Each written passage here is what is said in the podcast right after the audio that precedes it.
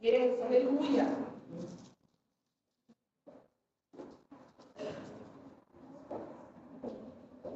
Capítulo 35.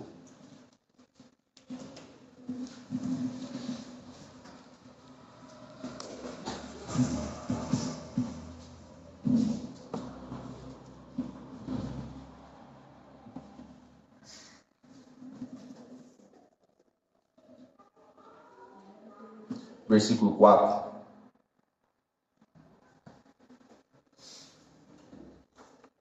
Diga assim: Deus, Deus fala com os homens, com os homens, e os homens, e os homens transmitem, transmitem para a congregação para a congregação aquilo aquilo que o Senhor ordena. que o Senhor ordena. Amém?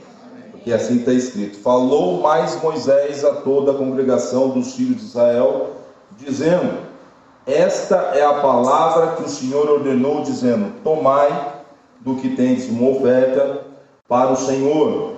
Cada um cujo coração voluntariamente disposto trará por oferta alçada ao Senhor ouro, prata e cobre. Diga assim: ouro, prata, e cobre.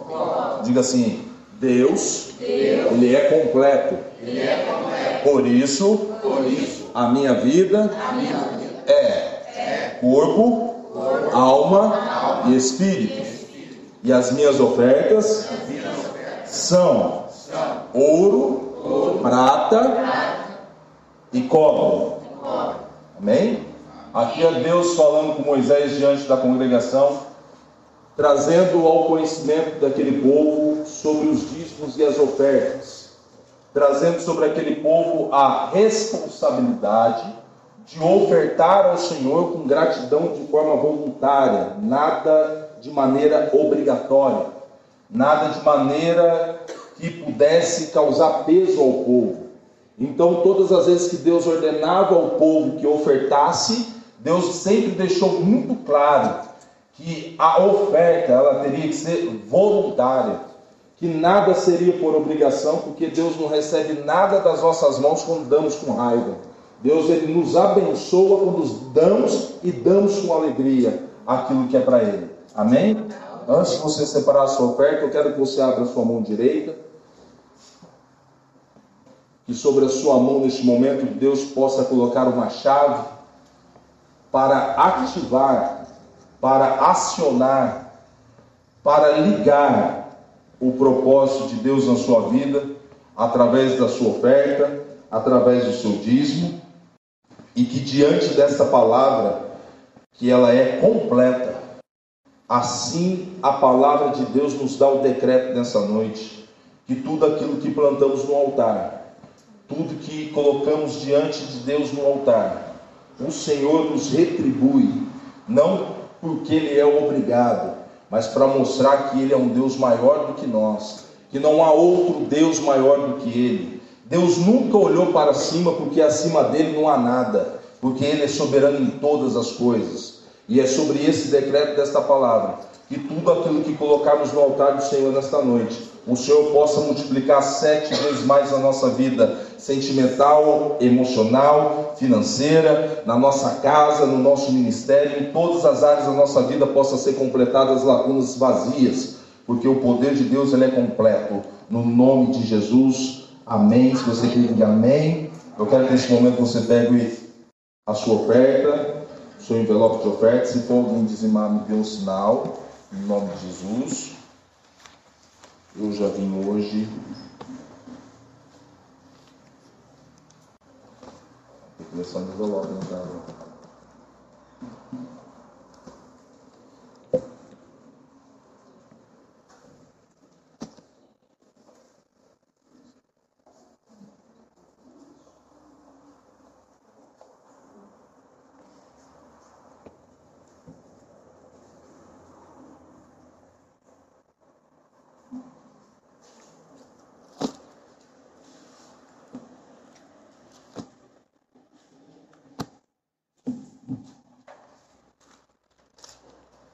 Glória a Deus, aleluia. Se você quiser vir trazer a sua oferta, pode vir até o altar no nome de Jesus. Que Deus possa te abençoar na autoridade do nome e do poder dele. No nome de Jesus.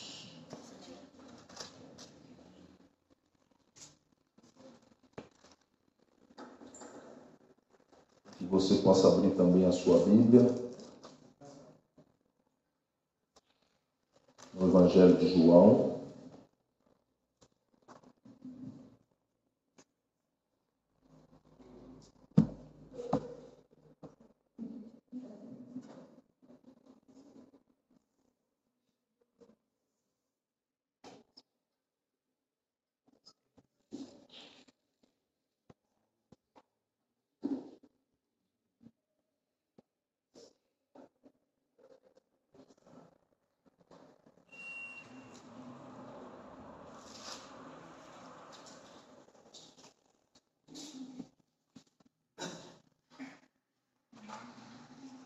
No Evangelho de João? 1 Coríntios capítulo 11. João levantou antes na hora.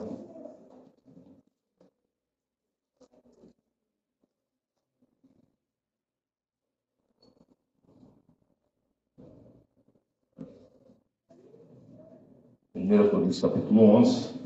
As nossas terça-feiras têm vindo sobre o tema Nos Passos de Jesus.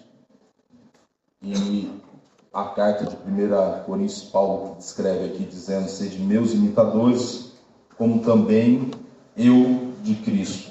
E louvo os irmãos, porque em tudo vos lembrais de mim, e retendes os preceitos ou as doutrinas que eu vos entreguei. Mas quero que saibais que Cristo é a cabeça de todo homem, o homem é a cabeça de toda mulher, e de Deus a cabeça de Cristo. Diga assim comigo assim, Senhor Jesus, abra minha mente agora para que o entendimento da tua palavra possa trazer luz para a minha vida, porque está escrito que lâmpada para os meus pés é a tua palavra. Então, Jesus, me ajuda a entender a mensagem desta noite que não haja equívocos e nem erros de pensamentos, mas que sejam os seus pensamentos, as suas verdades, porque as suas verdades duram para sempre. Amém? Agora você vai abrir comigo lá no Evangelho de João. Agora, agora é João mesmo, de verdade.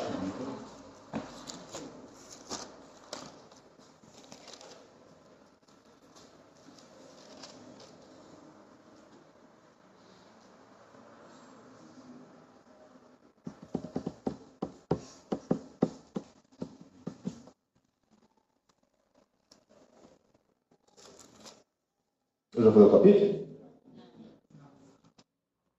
Eu só falei o João, né? Esse João aqui, não vai ser.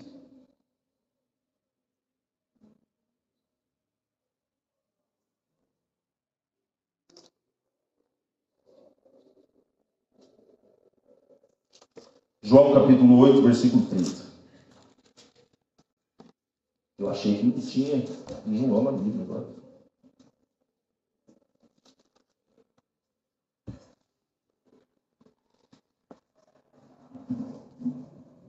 Posso ler? Dizendo ele estas coisas, muitos creram nele. E Jesus dizia, pois, aos judeus que criam nele: Se vós permanecerdes na minha palavra, verdadeiramente sereis meus discípulos. Um versículo conhecido no nosso meio. E conhecereis a verdade, a verdade vos libertará. Respondendo, responderam-lhe: Somos descendência de Abraão e nunca servimos a ninguém. Como dizes tu, sereis livre? Respondeu Jesus: Em verdade, em verdade vos digo que todo aquele que comete pecado é servo do pecado. Ora, o servo não fica para sempre em casa, filho fica para sempre. Se, pois, o Filho vos libertar, verdadeiramente sereis livres. Amém? Estenda sua mão para cá por um instante. libera uma palavra de paz sobre a minha casa, sobre a minha família, e que as minhas verdades possam cair por terra e as verdades de Cristo possam construir em mim o propósito original que é a palavra dele, a anunciação do Evangelho e a proclamação do Reino. Pai, não há, ó Deus, nenhum valor em mim a não ser a tua presença. Pois o que seria de mim, ó Senhor, se o teu amor não me alcançasse, a tua graça, ó Deus, não completasse os vazios da minha alma. Por isso, ó Deus, toma minha casa, toma meus filhos, toma meus negócios e que tudo, ó Deus, esteja na tua mão, no nome de Jesus. Amém e amém. Irmãos, é uma palavra bem conhecida, tanto a primeira carta ao povo de Corinto, à igreja de Corinto, que Paulo ele expressa no capítulo 11 dizendo: "Sede meus imitadores, assim como eu sou de Cristo".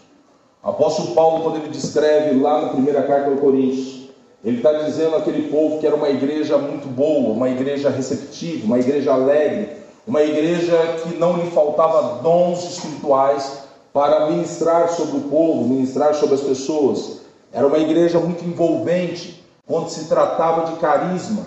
Eles atraíam as pessoas por uma unção que eram deles próprias, porque os dons espirituais fluíam no meio daquele povo. Eles tinham facilidade e habilidade de envolver com as pessoas da, da sua região, do seu bairro, dentro daquela época. E apóstolo Paulo, quando começa a dizer para eles: Sejam os meus imitadores, como eu sou de Cristo, porque naquela época, aquela igreja, aquela cidade começou a entrar em conflito de entendimento começou a entrar em conflito de maturidade e começou a entrar em conflito moral. Apóstolo Paulo começa a mandar esta mensagem para a igreja de Corinto, dizendo: Sejam meus imitadores, como eu sou de Cristo. E aquele povo, naquela época, eles entravam em meio a conflitos desnecessários. Eles começaram a distorcer as verdades do Evangelho. Eles começaram a distorcer sobre os dons espirituais a ponto de apóstolo Paulo dizer: se houver um no meio da congregação que estiver profetizando, o outro se cala-se. Paz.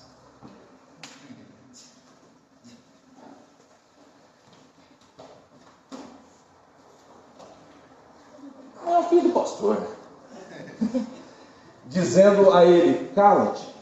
Se alguém falar em línguas, que haja um intérprete, porque começou a virar uma baderna, uma bagunça.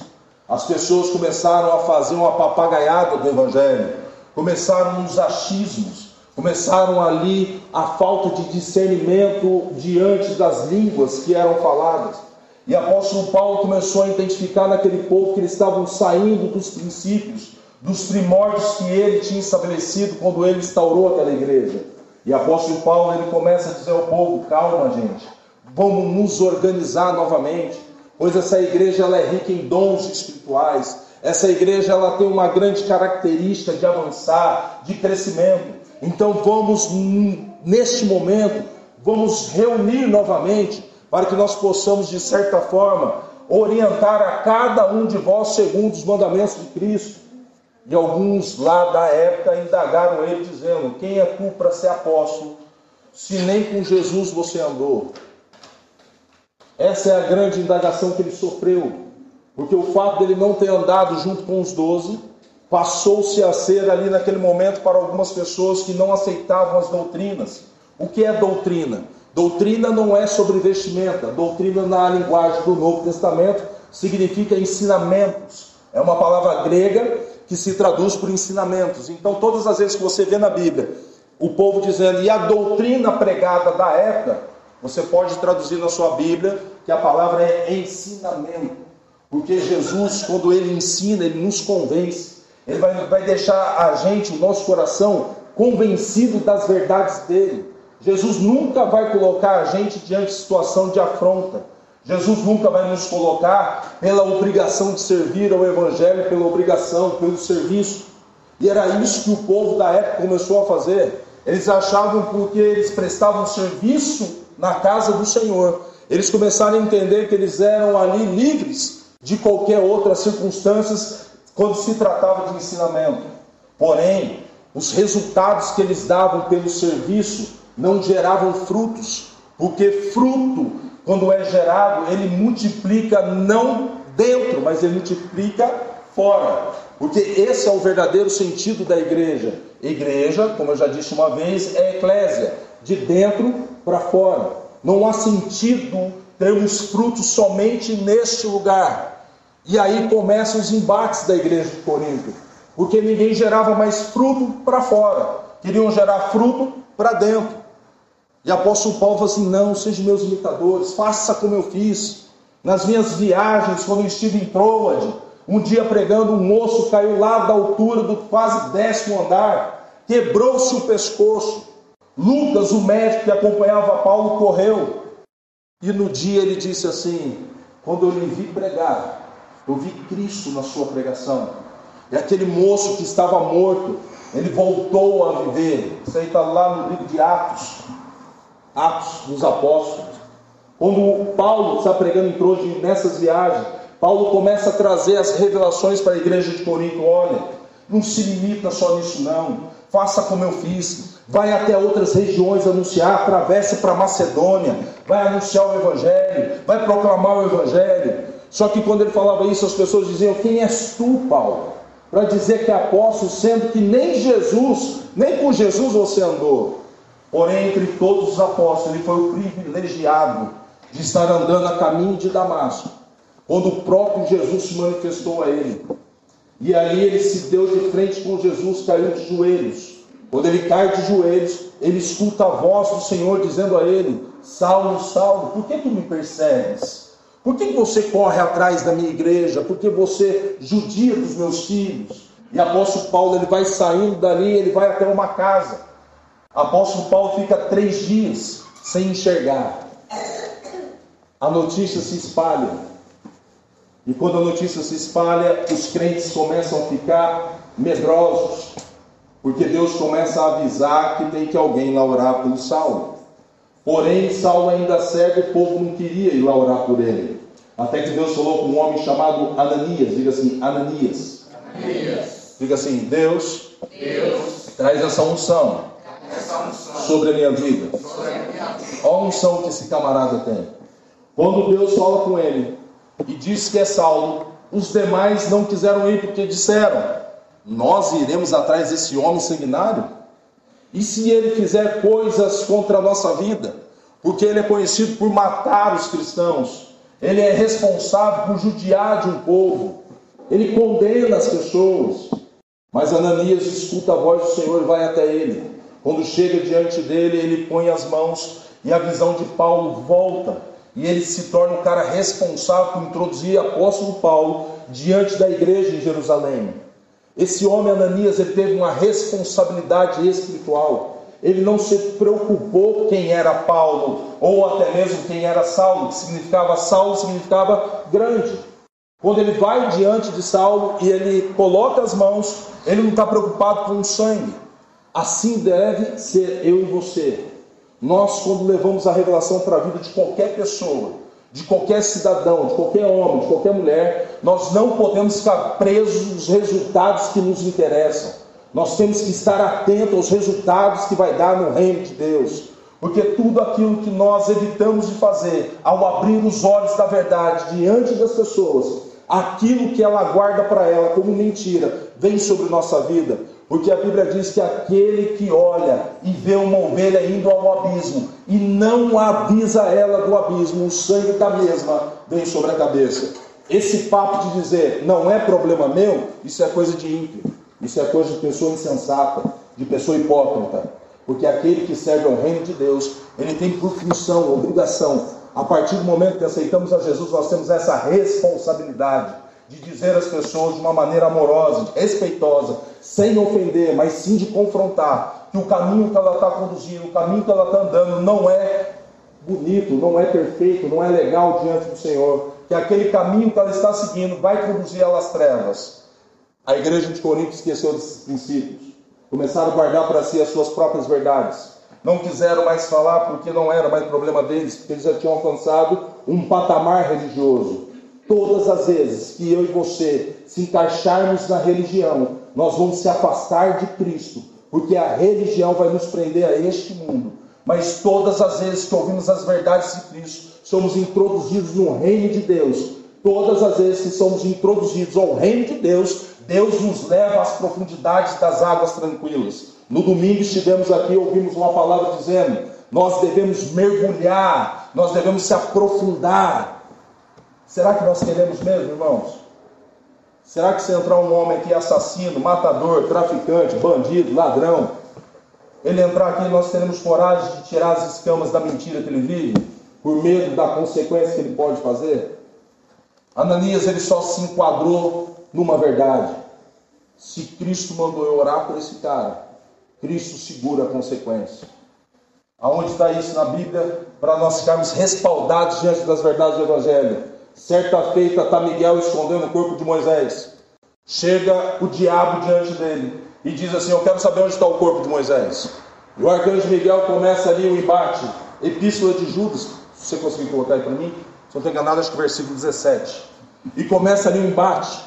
A Bíblia não vai dizer, mas a história por detrás disso diz que foram palavras baixas que o demônio usou, que o diabo usou para ofender o arcanjo. Quando ele vira e diz que o Senhor Jesus lhe repreenda. E Satanás saiu da sua presença.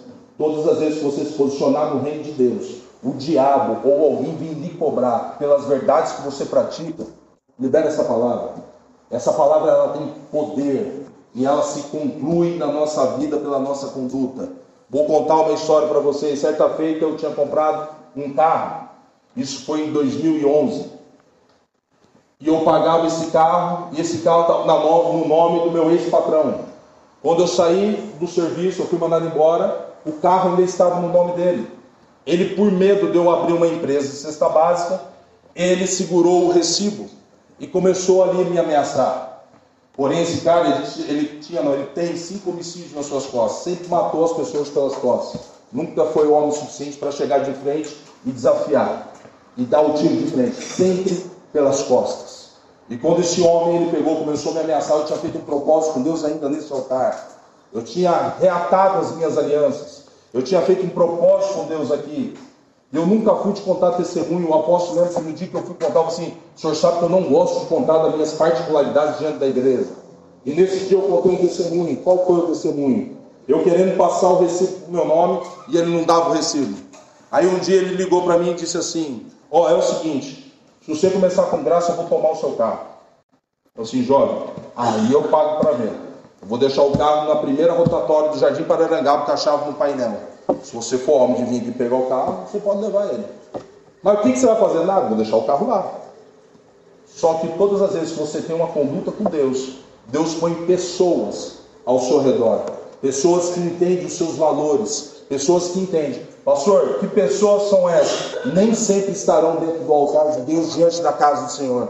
Muitas das vezes são pessoas lá de fora que vão tomar partido das suas coisas pela conduta que você tem em Cristo. Até o dia de hoje eu escuto a expressão, cara, até hoje você está firme na igreja, Deus me livre de te encontrar fora do altar, cara. Ó, a gente escuta as histórias suas aí, e nós estamos tá sabendo que você está fazendo muita coisa, irmão. Cara, continua nessa vida, porque, cara, é difícil seguir esse caminho. Se, cara, difícil não é seguir o caminho.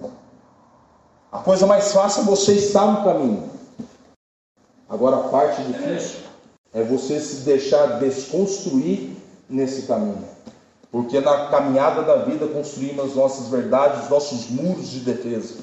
E isso impede Cristo de nos abençoar de uma maneira completa, de uma maneira poderosa. E esse cara ele pegou, foi, e eu tinha um costume quando eu casei, de todos os dias de manhã tomar café, depois eu saía para trabalhar. E na segunda, foi na segunda-feira, os camaradas me ligou, era seis e meia da manhã, perguntou para mim assim, você está na sua casa? Eu sim, estou. Então eu estou indo aí. Todas as vezes que Deus te prometer algo, vai ser comum o inimigo fazer você esquecer da promessa. Porque ele quer te aterrorizar. Todas as vezes que nós se apavoramos com qualquer situação que o diabo põe diante da gente, nós estamos cegos. Nós perdemos o sentido da realidade que nós estamos vivendo e esquecemos as promessas de Deus. Eu levantei, chacoalhei a Renato, assim, levantei que o rapaz está vindo aí, é o seguinte, esse cara vem armado, você já cata o carro, já sai, porque na hora que ele entrar para um portão, pula o muro, sai do outro lado, já tinha tudo na minha mente. Aí quando a Renata foi levantar, o Espírito Santo falou assim para mim, continua tudo normal. Você, Renato, faz o café, vamos sentar na mesa, vamos tomar nosso café. Aí esse cara bateu no portão, bateu o palmo, deixou o carro dele um pouquinho mais para baixo. Eu ressabiado, sou de carne e osso, o molho no outro lado. Já vim beirando o muro, né? Já vim beirando o muro, fala aí, jovem. Não, cara, vim falar com você. Abriu o portão, ele catou o documento do carro, me entregou e disse assim, não precisava nada disso. Eu quero ser seu amigo. Não precisava nada disso não. Um dia antes, sabe o que, eu fiz? Eu vim no Taubaté, ele não queria me dar o recibo, a mãe dele desaforando, ia atrás da mulher para a mulher fazer tudo certo. Aí quando eu estava vindo na Dutra, eu falei assim, Senhor Jesus, eu quero me apresentar a esse cidadão, eu falei o nome dele inteiro. Eu quero dizer ao Senhor que eu estou na tua casa, estou diante da tua presença. E que o Senhor Jesus repreenda esse cidadão. E que a conta dele seja com o Senhor. No outro dia, eu estou falando de uma semana mesmo, estou falando no outro dia cedo. Parecia que alguém tinha aparecido para ele. Eu tenho as minhas convicções daquele dia que foi um anjo. Porque a cara de medo que o cidadão estava, a voz trêmula, disse assim para mim: não precisava nada disso não. A palavra ela tem um poder na nossa vida. E quando proclamadas as verdades do Evangelho dentro de nós, tudo pode acontecer. Porque nós temos autoridade. Lembra da chave que eu pedi para você estender a mão? Você tem uma chave nas suas mãos que você ativa o céu. O problema da nossa vida é que a gente quer bater na porta do céu. Ô Jesus, eu acabei de chegar aqui, vim trazer uma causa para o Senhor. E Jesus quer um relacionamento nosso tão profundo. É igual o caso de mãe, ou igual o caso de sogra, como eu tenho a liberdade. Eu chego, oi, tudo bem, estou entrando. Como está as coisas? Jesus não quer que você fique batendo mais na porta. Jesus quer que você entre dentro do céu. O que é entrar dentro do céu? Se aprofundar de tal maneira na presença dele, se tornar tão íntimo de Deus, que quando você respirar, quando você for falar, ele já sabe tudo que você vai falar, até mesmo antes de sair o som da sua voz, como estava descrito nos salmos que nós lemos no começo do culto. Essas verdades da palavra é o que dá sentido à sua vida e à minha vida. Então, se você tiver algum problema que a pessoa vier lhe afrontar, você tem um dono, você, você é propriedade exclusiva de Jesus de Nazaré. Você não pode, você tem um pai. E você tem que reclamar para o seu pai. Um dia eu brincando, eu ouvi uma música e disse assim: Agora eu estou igual bebê chorão. Se você gritar comigo, eu vou contar tudo para meu pai. E aquela música, eu ouvi aquela música e assim: Cara, faz sentido. Porque quando nós temos alguma dificuldade, nós reclamamos para os outros. Quando na verdade devemos contar tudo para o nosso pai. É ele que resolve nossos problemas. É Ele que entra nas adversidades do nosso dia a dia e põe ponto final naquilo que o diabo está tentando romper da nossa vida. É Ele que põe uma vírgula quando a nossa história está chegando no fim e fala assim: não, vou soprar mais um pouquinho, como ele fez com o rei Ezequias. Como que foi esse rei? Chega o profeta entrando na sala: ó, arruma a tua casa, arruma o teu reino, amigão, porque certamente morrerás. O profeta sai, aquele homem levanta do sua cama que ele estava enfermo vai até a parede e começa: Senhor, lembra das minhas obras, lembra dos meus feitos nas tuas mãos, lembra do que eu fiz em prol do teu nome. E ali ele começa a falar ao Senhor as obras que ele praticou. E Deus vai ali e ele acrescenta mais 15 anos de vida. Assim tem que ser eu e você, irmãos. Temos que ter uma conta sadia no céu, para quando o problema bater na nossa porta, a gente ter crédito com Deus. Deus ele quer fazer por nós, mas quando Deus olha as nossas orações, cadê elas? Cadê as nossas afirmações que muitas vezes cantamos em nossos louvores? Não temos. Temos só palavras, e palavras sem atitude são só palavras. Vai bater o vento e vai levar. Mas quando você ativa essa palavra na sua vida e você anda de justamente a sua conduta de vida, junto com o poder da palavra, você vai gerando créditos no céu. Eu costumo dizer que existem pessoas que oram de manhã, acontece na hora do almoço, oram na hora do almoço, acontece à tarde, hora à tarde, acontece à noite, hora de madrugada, acontece de manhã. Já perceberam? Vocês conhecem pessoas assim? Parece que essas pessoas andam o dia inteirinho do lado de Jesus, irmão. Dá até medo de você mexer com ela. Vou contar outro caso para vocês. Um dia eu fui atender uma cliente, fui de manhã, fui de tarde. Aí eu falei pro outro rapaz vivo assim, cara, essa mulher não para em casa não, cara. Parece que tem rodinha no pé, cara. Só que essa mulher estava no nono mês de gestação. Essa mulher estava em voto durante 21 dias no monte. Então essa mulher, quando dava o horário de meio-dia, o marido dela pegava ela e levava ela lá para o monte. E ela ia com um baita um barrigão para o monte. Aí você não tem mais jeito. Fui num sábado, achei a mulher. Cara. Quando chegou na segunda-feira, ela falou assim, ó, você deve ter vindo da minha casa, eu peço desculpa. Eu estava em propósito no monte. Quando ela falou isso, arrepiou minha barba todinha. Eu falei assim, meu Jesus.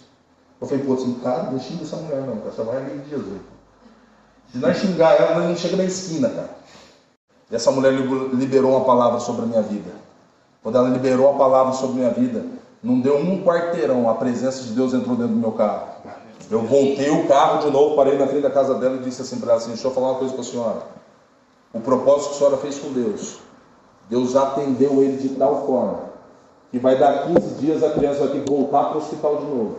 Mas a senhora pode ficar tranquila que quando voltar para o hospital, é porque Deus tem um trabalhar de Deus lá dentro do hospital através do seu filho e da sua vida.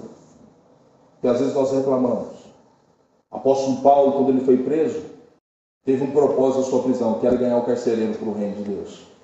Tudo que acontece de ruim na nossa vida nem sempre é o diabo que coloca, nem sempre é o diabo que nos empurra. Às vezes é Deus nos colocando em situações para nos usar de uma maneira diferente, o qual, se por vontade própria nós não vamos, Deus vai gerar isso através do nosso dia a dia para que o propósito dele se cumpra. E quando essa mulher voltou dentro do hospital, a enfermeira que estava lá era afastada, e essa mulher contou toda a história do propósito do monte, e aquela mulher se reconciliou com Jesus. Às vezes, por causa de uma vida, Deus vai fazer você atravessar a cidade, vai fazer você atravessar a madrugada, por causa de uma vida. É igual eu costumo dizer: eu não deixo ninguém para trás. Eu estou com um rapaz internado lá em Bragança Paulista. E quando foi dois dias atrás, lá tem um pastor que cuida da casa, chama pastor Renato. Ele me ligou e falou assim: Ó, oh, pastor, o rapaz aqui fugiu. E ó, a gente fez de tudo. E que não sei o que. Eu falei assim: pastor, fique em paz, cara. Porque ele exigiu que eu levasse ele aí. Ele fez eu sair daqui num sábado, 4 horas da tarde, colocar ele no carro. O primeiro tratamento dele já foi andar de carro comigo, porque daqui até Bragança eu levei uma hora mais ou menos para chegar lá. Chegou lá, era uma estrada de terra, área rural. Eu falei assim: fica tranquilo, João, que esse carro anda no automático, não vê terra. Vai aí. Chegamos lá, gastei mais uma hora para voltar em pleno sábado. Eu disse assim para ele: jovem, eu não deixo ninguém para trás. Se você quiser mudar, isso vai te ajudar. Porque se verdadeiramente Cristo te libertar, verdadeiramente sereis livres. Pastor, fica tranquilo, deixa o portão aberto, o meninão não vai chegar nem no final da estrada, cara. Esse menino vai voltar aí de novo. Porque ele tem que passar pela, por esse processo que ele precisa passar. Porque da última vez ele saiu da casa de recuperação, saiu a pé, fugiu da casa. Só que de Bragança até aqui é longe, amigão. Vai precisar de vários pares de tênis, porque a caminhada é longa. Estou falando uma coisa para o senhor. Fica tranquilo. Eu falei com ele era 9h15 da manhã. Quando foi 9h23, ele mandou mensagem, pastor, kkkk. O bonitão voltou aqui, está arrependido, começou a chorar, quer falar com o senhor. Aí ele me manda mensagem, pastor, o senhor me abandonou, pastor, o senhor não fala mais comigo. Pastor, o senhor não manda nem um oi para mim. Eu falei, jovem, filho eu já tenho um. Chama Davi, e a outra chama Samira. Você precisa ficar sozinho, jovem. Você precisa se entender primeiro. Porque se você não quiser mudar, cara, nem que fosse o próprio Jesus de Nazaré sendo seu pastor, você ia. Porque Judas tinha o melhor pastor e mesmo assim foi sem vergonha. Então, jovem, fica a mesma palavra para você. Se você não quiser mudar, meu Cristo não vai forçar nada. O meu Cristo é educado. Então, Jesus ele não vai te forçar a querer mudar. A Bíblia diz que o Espírito Santo nos convence do juízo, do pecado e da justiça. Jesus ele vai nos convencer. Aí esse rapaz ficou mais tranquilo. Eu falei assim: as cuequinhas chegou aí, jovem? Eu tinha mandado uma oferta para lá para comprar as cuecas. Escovinha de dente chegou, jovem? Chegou, pastor. Então você faz um favor para mim? Toda vez antes de dormir você escova o dentinho para falar com Jesus, tá bom? Tá, pastor. Pastor, o senhor não vai esquecer de mim aqui não, né? Eu disse, não, jovem, não vou esquecer de você. Porque aquilo que Cristo mandou fazer na sua vida, cara, eu vou lutar até o último para que se cumpra. Mas boa parte da minha resposta como pastor depende do seu posicionamento como ovelha. Beleza? Tá tranquilo? Tá. E aí assim foi. Por quê?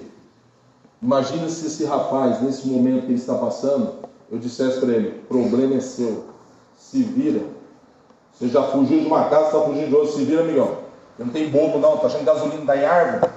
Não, não foi essa. Porque, irmãos, eu tenho certeza que o apóstolo Paulo, quando ele chegou em Corinto, a vontade dele era de baixar as portas da igreja e ir embora.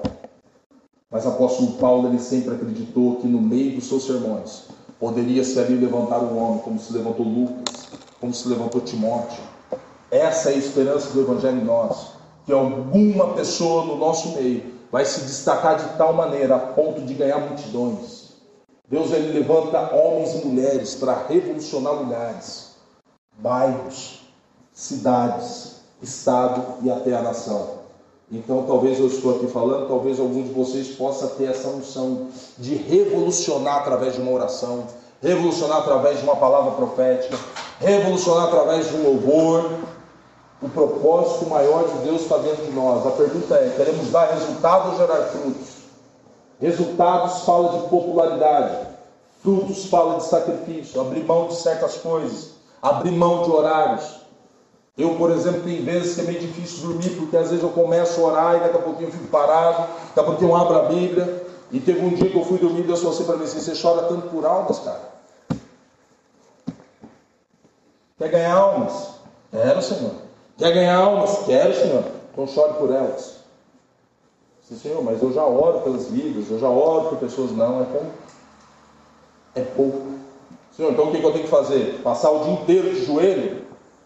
Aí Deus me respondeu assim: como se o posicionamento do joelho fosse resposta de um homem de Deus. Então qual é a resposta que eu tenho que lhe dar? Ele falou assim: simplesmente ore, chore pelas almas. E eu estou vendo alguns resultados claros, não somente no nosso meio, mas fora daqui também. Porque o dia que eu me limitar às paredes da igreja, eu estou fazendo tudo, menos viver o Evangelho. Porque o Evangelho ele não se trata só deste lugar, ele se trata de todo lugar. Então eu tenho que pregar aqui hoje e entender que essa palavra que eu estou pregando vai passar alguém lá fora, vai ouvir essa mensagem e vai anunciar essa mensagem para alguém. Isso é gerar frutos. Resultados trazem popularidade. Frutos trazem arrependimento, trazem pessoas diante do altar. Vocês estavam aqui no domingo, vocês viram o rapaz que estava tocando bateria? O Gilberto. O Gilberto eu conheço ele desde 2007, lá de Jacareí, quando eu cheguei na igreja do pastor Marcos. Aquele rapaz ele foi trabalhar com o pessoal da Jocum, acho que em Curitiba. Aquele rapaz também cuidou e trabalhou em casa de recuperação. Ele tinha sumido do mapa, nunca mais vimos ele. Um dia ele parou, o Júnior estava na porta, ele parado na porta, o Espírito Santo falou para ele, olha para trás. Quando eu olhei, ele falando com o Júnior, ele começou a chorar. E a minha frase para ele foi essa: Eu estar na tua frente é a resposta que você precisar, irmão. Você não tem ponto com ele, você tem que andar com a gente. A expressão andar com a gente significa só há um lugar para pessoas como você e eu, amigão, é o altar. Senão a gente vai perder tempo no mundo, a gente não vai conseguir a gente não vai executar. O que nós vamos conseguir fazer é somente pelo poder das mãos de Jesus de Nazaré. E quando nós lemos aqui essa palavra, é que o apóstolo Paulo está colocando diante de nós uma verdade única. Única. Ser imitador de Cristo não é pelas vestimentas, não é pelos louvores, não é pela maneira que manuseamos a palavra. Ser seguidores de Cristo, ser imitadores de Cristo, é expressar as verdades de Cristo, mesmo que essas verdades possam trazer para mim e para você dores. Quer uma resposta disso? Jesus, um dia, dentro da casa da sogra de Pedro, ele está ensinando entre uma mulher na casa. A mulher entra de maneira agressiva. E essa mulher, quando ela entra dentro da casa, ela já entra, os discípulos perguntam: Quem é a senhora? Ela diz: Sou mãe de um moço chamado Bar-Aba, que significa filho nobre. O que, que tem eu com seu filho? Meu filho, ele era do altar, ele era da igreja, ele era um caro trabalhador, só que ele abandonou o trabalho e devido aos impostos ser alto, ele começou a se juntar com mais dois moços e ele aterroriza as províncias de Roma, a ponto desse cidadão ele entrar dentro do templo judaico e roubar um homem chamado Caifás, que era o sumo sacerdote da época.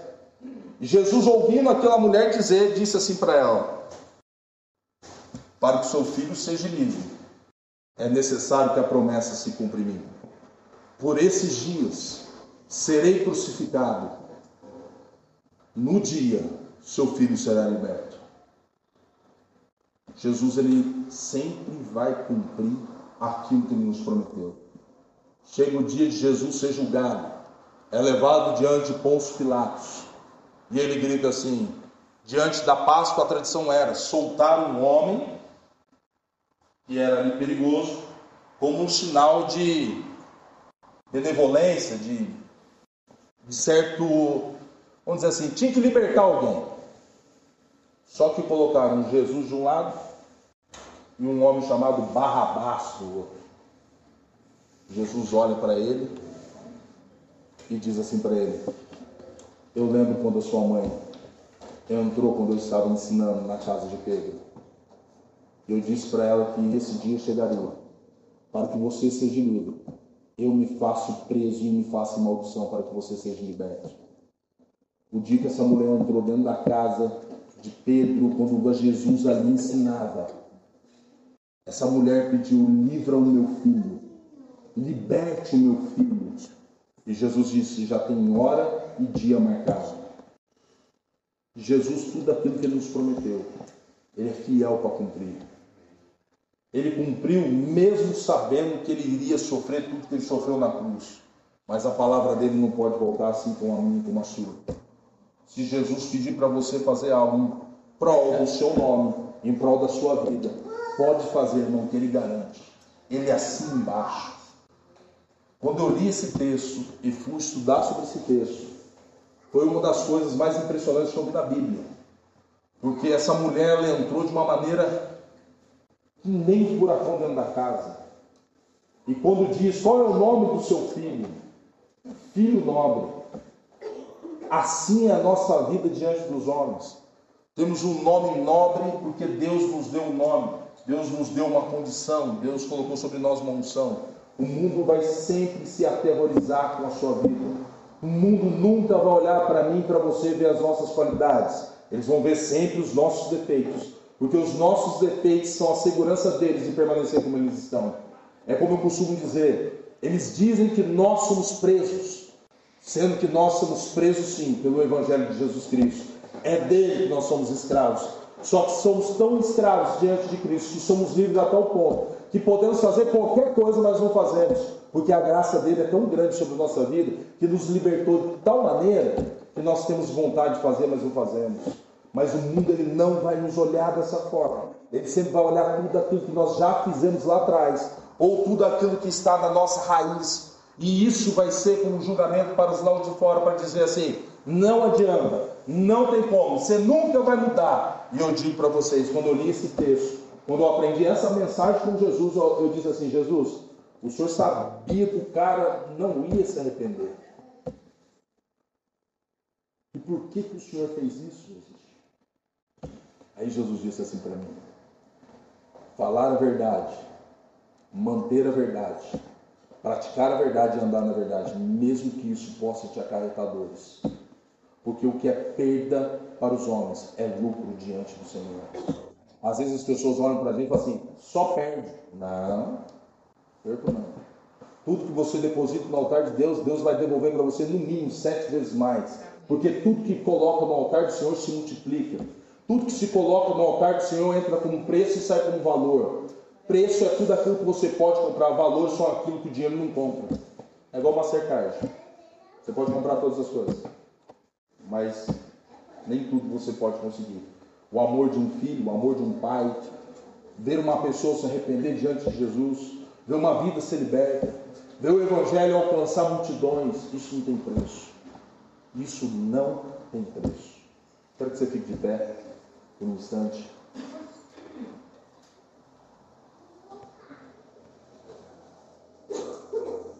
Seguir os passos de Jesus. É se manter nas suas verdades. Seguir os passos de Jesus, a tal ponto de atingirmos ser chamado de discípulos, mas nós precisamos deixar às vezes ser discípulos para se tornar filhos. Ser filho é produzir não somente perto do Pai, mas também longe do Pai. É você andar longe, mas produzindo, edificando. O mal que muitas vezes nós recebemos do Evangelho e guardamos dentro de nós como se fosse algo tão milagroso para nós. É como um dia eu parei na frente da represa e foi olhando a represa e olhava para o outro lado, do outro lado seco, a represa transbordando e o outro lado seco. Eu falei assim, Senhor, o que o Senhor quer me ensinar? Se eu fosse assim a vida do crente. Ele se enche de tal forma, de tal forma, dentro das suas individualidades, dentro dos seus propósitos próprios. Ele busca tanto para si, tanto para si, que ele esquece que se ele fluir, ele alcança muita, muita gente. Tem muita terra seca precisando, ser umedecida pelo Evangelho que está na minha vida e na sua vida. Tem muita gente precisando dessa água que está dentro de mim dentro de você, que possa jorrar a ponto das pessoas olharem para mim, para você e dizer assim: olha, quando eu te vi falar de Jesus, quando eu vi você louvar Jesus, quando eu vi você orar a Jesus, eu via no seu rosto o próprio Jesus. Nós temos algo especial dentro de nós, que é o semblante, a identidade, o rosto, como de Jesus de Nazaré. Vocês já perceberam que chega em lugares que está tudo dando errado, a gente chega, as pessoas olham para nós e sentem uma paz? Não é porque somos bons, somos vasos de barro, com um grande valor dentro, que é o Espírito Santo. E quando isso floresce dentro de nós, formoseia o nosso rosto, como o salmista diz. Que a alegria do coração, ela formoseia o rosto da forma, da brilho, da graça. É por isso que nós não podemos perder a verdadeira verdade do Evangelho, que Cristo em nós é a esperança da glória. Cristo dentro da minha vida, da sua vida, tem que fazer a diferença. Pastor, mas se eu não ganhar 10, não importa. Às vezes o maior mundo que você vai ganhar a pessoa que está do seu lado, o que mora na frente da sua casa, é no trabalho. Todo lugar é lugar onde Cristo quer te usar. Se eu tivesse me limitado a 10 anos, quando eu me entristeci diante da igreja, quando eu disse que eu não prestaria para ser mais nada da igreja, Deus me deu uma profissão e essa profissão me fez exercer, mesmo eu não querendo, o Evangelho. Há pouco, eu tive a oportunidade de um mês atrás, o contador que abriu a nossa empresa quando ele foi na minha casa, ele falando sobre abertura de empresa, e ele olhava em cima da minha cabeça tinha uma prateleira com meus livros, com as minhas bíblias, e ele ficava olhando para lá e eu falava assim, Jó, olha aqui para mim, esse cara não existe mais não, esse cara eu enterrei ele. Passou-se oito anos, eu mandei uma mensagem para esse cara. Oi Eduardo, tudo bem? Aqui é o Washington. Presidente, o nome dele é Eduardo, tá? Não é nome fictício não, não Você lembra quando você foi na minha casa e eu disse que aquele cara da prateleira tinha enterrado ele? Lembro. Então, estou te ligando para dizer que esse cara foi desenterrado, Jesus está ajudando todos os dias. E eu queria conversar com você, que eu queria que você me ajudasse no empreitada que eu estou. Como eu faço para andar junto com você? Ele falou assim, cara, será uma honra. Pois eu sempre acreditei no que Cristo é na sua vida. Oito anos se passaram. E aquela pessoa tinha algo dentro dela que Jesus me presentearia no futuro. Só que eu não sabia, mas Jesus sabia. Hoje eu tenho esse contato bem próximo, tenho orado com ele em algumas coisas que está nos projetos de Cristo e também no meu coração. Cristo às vezes vai colocar pessoas no seu caminho, pessoas que viveram do seu lado e viram coisas do seu lado, que quando olharem para você vai ver a diferença do que Cristo tem feito na sua vida.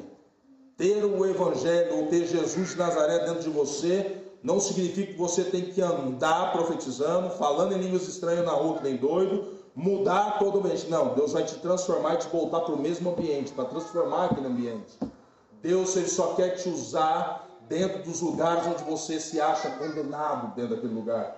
Porque não há propósito de Deus salvar, senão para te enviar no lugar onde era a aflição da sua vida.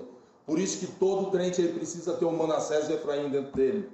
E Deus lhe faz prosperar da casa do meu pai. E Deus lhe faz esquecer das aflições da casa do meu pai. Eu, quando saí de São José, eu vivi essa palavra. Eu nunca mais quis voltar aqui. Quando eu voltei para cá em 2010, quando eu voltei com a Renata, a gente voltou, continuou namorado depois de dois noivados, oito anos de namoro. Mas um livro romântico.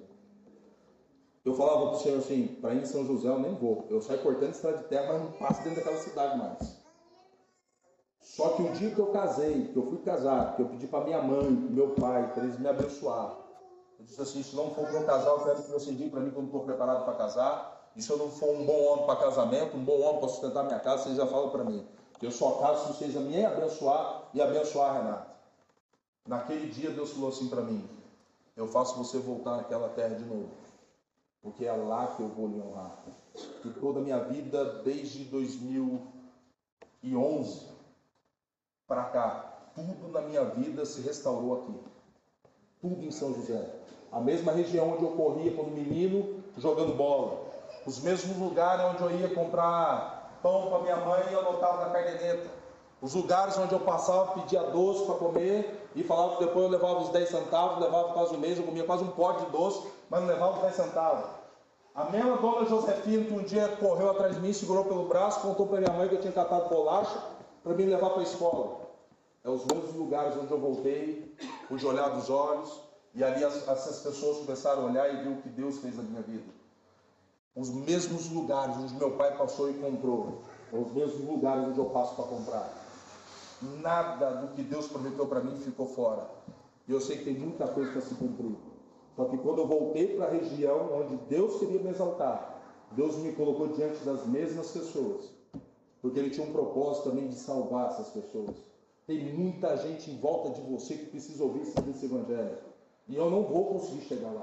A única maneira de eu chegar lá e esse evangelho entrar dentro de você é você anunciar lá.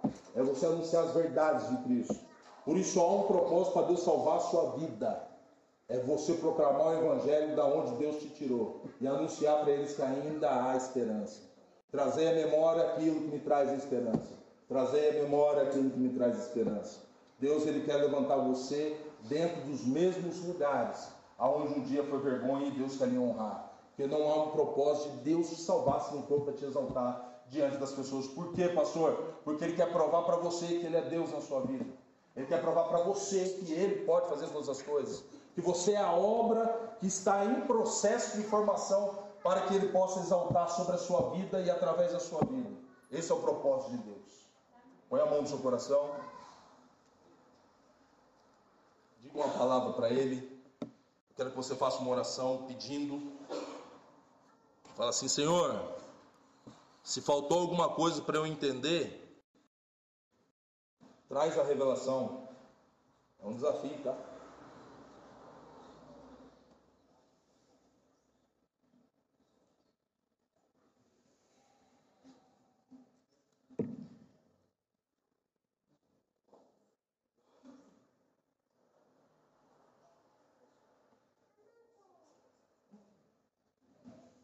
Pai, no nome de Jesus. Teu poder, ó Deus, se aperfeiçoa nas nossas fraquezas e as nossas habilidades, ó Deus, são transformadas pelo poder da sua unção. Por isso, ó Deus, pedimos ao Senhor nessa noite que, ó Deus, nessa terça-feira, possamos, ó Deus, concluir aqui hoje, ó Pai, o verdadeiro sentido das sandálias do Evangelho, o verdadeiro sentido de entender o que é seguir ao Senhor, ó Pai Entendermos, ó Deus, que através da nossa vida o Evangelho do Senhor possa ser e vai ser, ó Deus, concluído na vida, ó Deus, de outras pessoas. Porque, ó Deus, se acharmos, ó Deus, que a salvação é só para nós, Deus, nós somos egoístas. Pai, isso não está, ó Deus, diante do teu Evangelho. Mas nós sabemos, ó Pai, que através da nossa vida, o Senhor pode nos levar, ó Deus, aos lugares de pecado, aos lugares, ó Deus, aonde muitas das vezes, ó Deus, entristeceu nossa alma. Lugares, ó Deus, que muitas vezes, ó Deus, só de lembrar, ó Pai, da tristeza, angústia e a depressão tenta bater na nossa porta, Pai. Por isso, ó Deus, nessa noite de causas impossíveis, como, ó Deus, eu sempre digo, a maior causa impossível para o Senhor somos nós mesmos, ó Pai.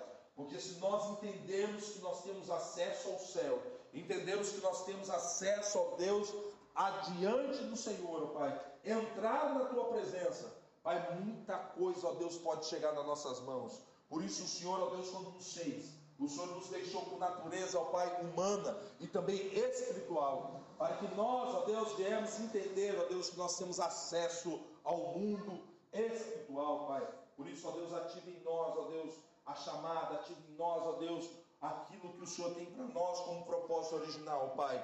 Por isso, ó Deus, nesta noite, que andar e ser os seus imitadores, ó Pai, é atingir, ó Deus, um nível, ó Pai, acima do comum, vai andar acima da média, Pai, isso exige algumas renúncias de nossas vidas, Pai, mas se estamos dispostos a querer viver coisas grandes, viver coisas novas, Pai, nós temos que deixar algumas coisas. Por isso, nesta noite, Pai, que nessa caminhada chamada vida, Pai, que nós, ó Deus, viemos, ó Deus, ter, ó Deus, a convicção e a confirmação do poder do Teu Espírito Santo dentro de nós.